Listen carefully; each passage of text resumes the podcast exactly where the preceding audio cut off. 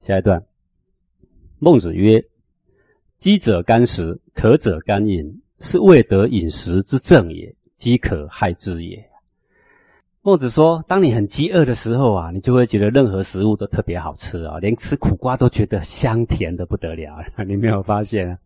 渴者干饮，当你很渴的时候啊，什么东西都能喝啊。你看过这种报道吗？在沙漠里面被困了七天，最后他喝自己的尿，说没喝过这么好喝的饮料了。你信不信呐？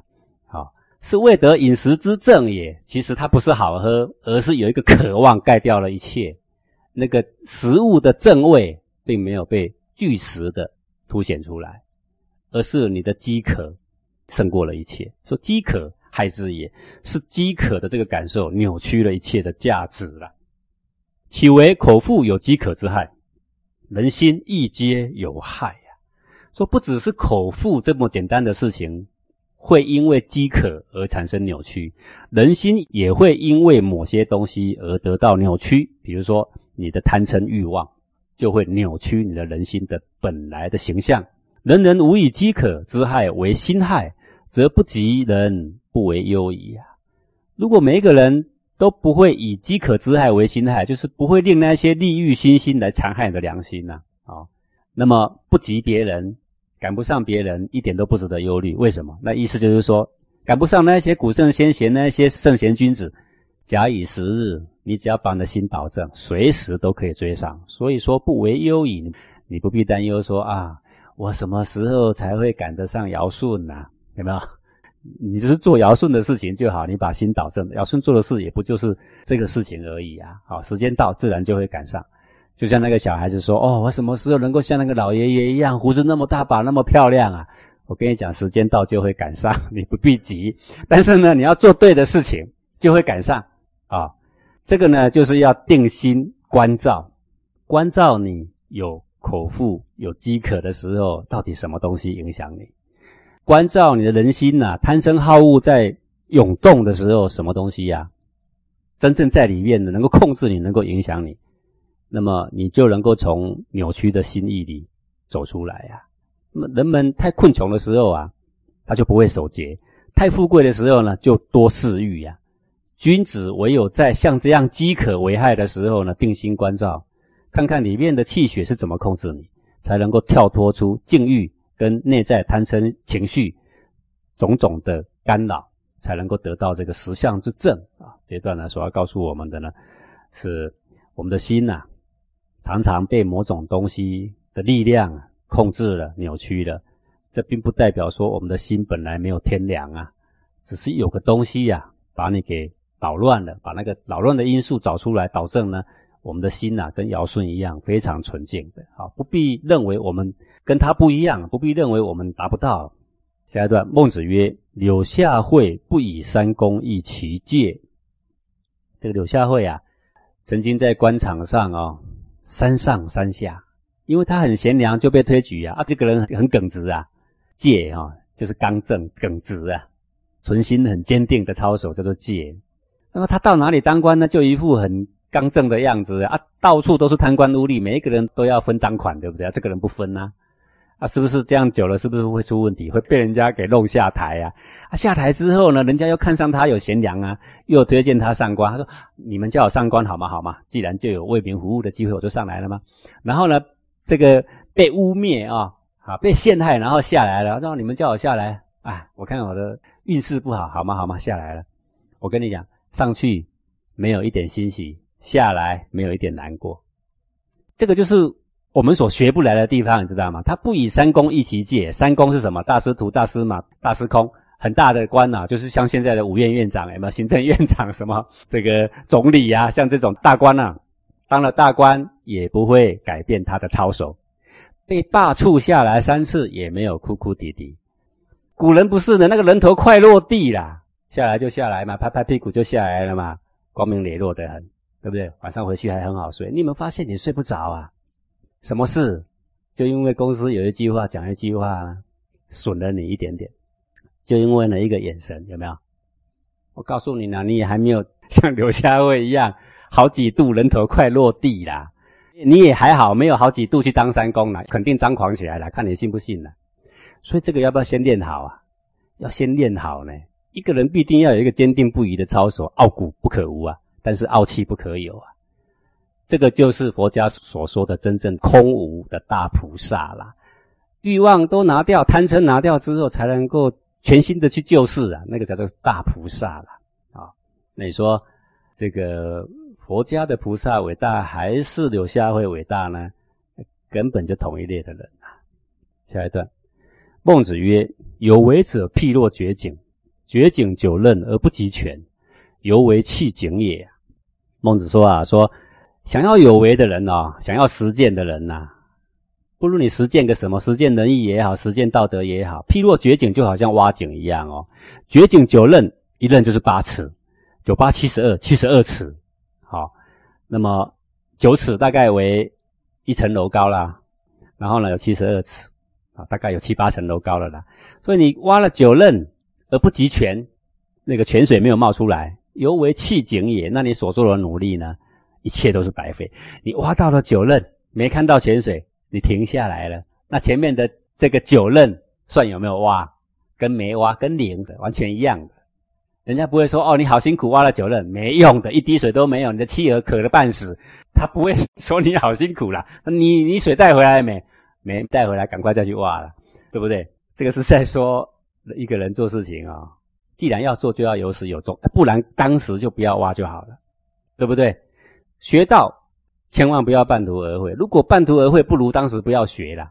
你一旦要进入进德修业，就开始要有始有终，要有这个心理打算，绝对不可松懈。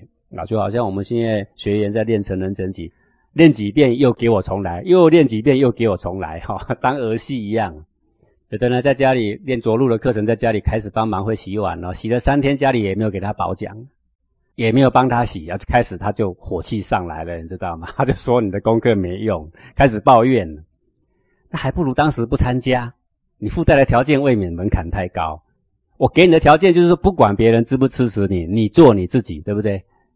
你却要求着别人都要跟你一样，先不要抱怨。好，第一个要件，好好的做。第二个呢，持续。掘到九仞、十仞、九十仞都没有出水，你也不管，一直掘，你只做一件事情，一直掘。那你相不相信掘到九百仞还没有泉水？不可能的，那地球快掘穿了，对吧？地底肯定要有水了，我们相信这个。如果你真的停下来，当时不如不打，对吧？犹如弃井，要做嘛，就要做出一点成效来啊。就是连盐城都有水了啊！我不相信你的家人旁边父母兄弟都是盐城啊。好，那么铁石心肠吗？你就打，它就会软化，它会冒水出来给你了。下一段，孟子曰：“尧舜性之也，汤武生之也，武霸假之也。”说这个尧舜呐，他这个仁义啊，出于天性，自自然然做出来啊，就是这么样，完美无瑕了啊。汤武生之也，说这个汤武啊，虽然呢离了仁义的这个本质啊，但是他还知道修辞啊，是要以仁义为主轴。慢慢呢，修他的身，把自身带回这个仁义里面，叫做汤武生之也，武霸假之也。这个武霸，秦桓公啊，晋文公之流的呀啊，是假仁假义来号令诸侯的。好，其实他心里是没有仁义的啦，心里只有自私自利的。但是说出来的话呢，都是仁义的啦。久假而不归，物之其非有也呀。我说，久假而不归，借了很久东西，然后不还呐，对吧？借了仁义之名来用呢，用久了好像是他的，哈，物知其非有也。最后呢，谁知道仁义根本不是他的，因为他借来已经借很久了，拿在手上很久了，仁义讲在嘴巴上很久了。当他们要去打哪国出师的时候，上面拿两根旗，一根写仁，一根写义呀，对不对啊？久了大家都以为他是仁义呀，连他自己都忘了他是假仁假义，习以为常，继续自欺欺人啊，他以为这个就是仁义了啊。啊，这个是在说什么东西呀？这个是在感叹霸道的欺伪呀。像这个美国人，他要去帮助哪一个国家的什么反抗军，要去打他的政府军，他就说他是为了人，为了义，为了人权，为了什么，对不对啊？是真的这样吗？还是说他原来那个国军不听他的，帮他打掉啊？有的国军听他的，他就不会帮他打掉啊，对不对？当他要打的时候，他就说是因为人权呐；当他不打，他还是说是人权呐。其实是怎样？是对他国家有利而已，以仁义为欺伪的借口，对吧？啊，那这个呢，也是在感叹整个世界都是假学问在乱世，这譬如说刚刚所说的杨子，譬如说莫迪，譬如子墨，啊这一流的啦。以我们现在来说，譬如说一个假和尚穿着袈裟，开始呢诵经化缘，三个月后谁还看得出这个是假和尚？我告诉你，连他自己都已经忘了他是假和尚，他搞不好他认为他已经当和尚当很久了。世上假仁义的、假爱心的、假善行的、假平等的、假无念的、假实相的、假虚玄的，久了还有谁知道什么是真理？这些都是重口味的、哗众取宠的，让你看了感动的、痛哭流涕的，让你觉得很不寻常的、很伟大的。各位，你看过那个卖健康食品的吗？随便拿一个东西啊，本来只是一种植物啊，被他做成胶囊之后可以卖好贵啊。啊，它的功能真是不得了啊！然后呢，再拿另外一个别的，哦，又是怎么不得了？你有没有发现，每一个 卖健康食品都很不得了？我说哈，世上有两个东西呀，非常不得了，但是呢，从来没有人这样卖过。一个是盐巴，盐巴够便宜吧？你知道盐巴有多少好处吗？我告诉你，写成好处，写成一本书都写不完的。一个是水，够平淡吧？你从来不知道它的好处的。我告诉你，那好处是写三本书写不完的。一个是白米。各位，那个婴儿刚出世的时候，气若游丝，也吃不了奶，也没有母奶了。各位，我们都用什么喂他？就那个米，赶快熬成黏黏的粥啊！就那个粥粘在嘴唇上就活起来啊！啊，不相信你用你最爱吃的可乐沾沾看啊！最好的东西，你从来不知道要把握，为什么？因为它平淡而无味。当蜂蜜蛋糕做出来的时候，好像是别的东西都不算数，可是你真正的健康已经失去了。当假仁假义、假爱心、假善行出来的时候，那些假无念、假实相出来的时候，哗众取宠出来的时候，还有谁会去看看孔孟说的仁义大道是什么东西呀？说出世法、入世法、治世法三法齐修的是什么东西？信心命三个字兼顾的又是什么东西？是平淡而无味，你知道吗？是最滋补的，但是呢，偏偏呢就是平淡而无味。